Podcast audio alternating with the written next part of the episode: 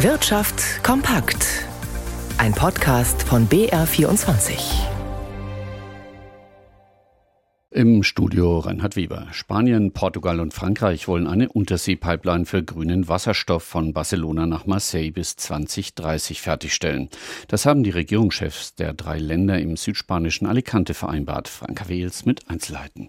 Das Vorhaben soll geschätzt zweieinhalb Milliarden Euro kosten. Einen Teil davon soll die EU übernehmen. Spaniens Ministerpräsident Sanchez sagte, durch die Röhre werde von Anfang an nur Wasserstoff transportiert werden, etwa zwei Millionen Tonnen pro Jahr.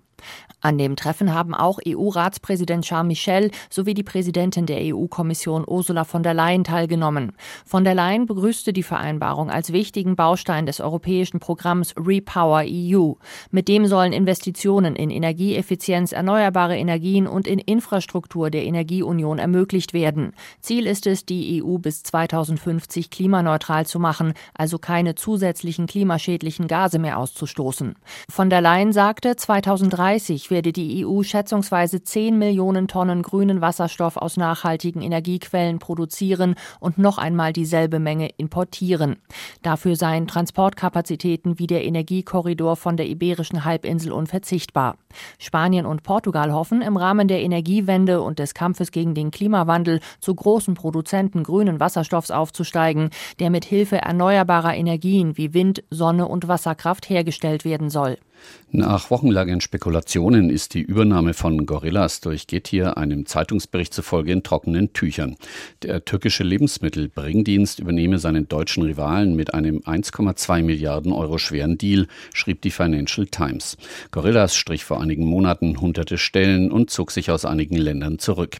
In der Pandemie erlebten die Lebensmittellieferdienste einen Boom. Gorillas erreichte dadurch binnen weniger Monate den sogenannten Einhornstatus. Damit bezeichnen Börsianer Startups, die mit mehr als einer Milliarde Euro bewertet werden.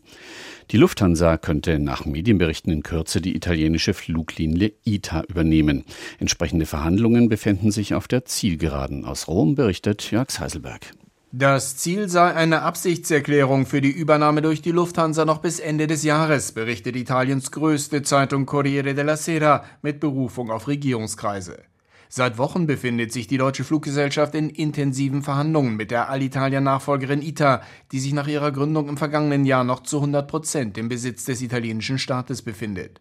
Mitte der Woche war ITA-Chef Turicchi zu einem Gespräch mit dem Lufthansa-Vorstandsvorsitzenden Spohr in Frankfurt. Die deutsche Fluggesellschaft bekundet seit Jahren ihr Interesse an einer Präsenz in Italien. Laut Spohr ist Italien für die Lufthansa der zweitwichtigste Auslandsmarkt nach den USA. Bislang aber hat es mit einer Übernahme zunächst der Alitalia und jetzt der ITA nie geklappt. Unter anderem, weil die Lufthansa immer darauf bestanden hat, dass der italienische Partner komplett privatisiert wird. Einen möglichen Einfluss der italienischen Politik auf das operative Fluggeschäft sah und sieht man bei der Lufthansa skeptisch. Italiens neuer Finanz- und Wirtschaftsminister Giorgetti, der das Verkaufsdossier der ITA in der Hand hat, ist jetzt offensichtlich bereit, grünes Licht zu geben für eine weitgehende Privatisierung. Der Lega-Politiker gilt seit Jahren als ein Befürworter eines Einstiegs der Lufthansa. Der bayerische Einzelhandel blickt mit vorsichtiger Zuversicht auf den Weihnachtsendsport. Das Geschäft hat an Schwung gewonnen, sagt Bernd Ohlmann, Geschäftsführer des Handelsverbands Bayern. Die ersten beiden Adventswochenenden seien gut gewesen und auch für das dritte sei er optimistisch. Von den Vor-Corona-Umsätzen des Jahres 2019 seien die Händler allerdings noch weit entfernt. Von einem Weihnachtsshopping-Fieber könne nicht die Rede sein. Insgesamt sei der Handel bisher aber zufrieden, vor allem im Vergleich mit 2021, als noch Corona Einschränkungen galten.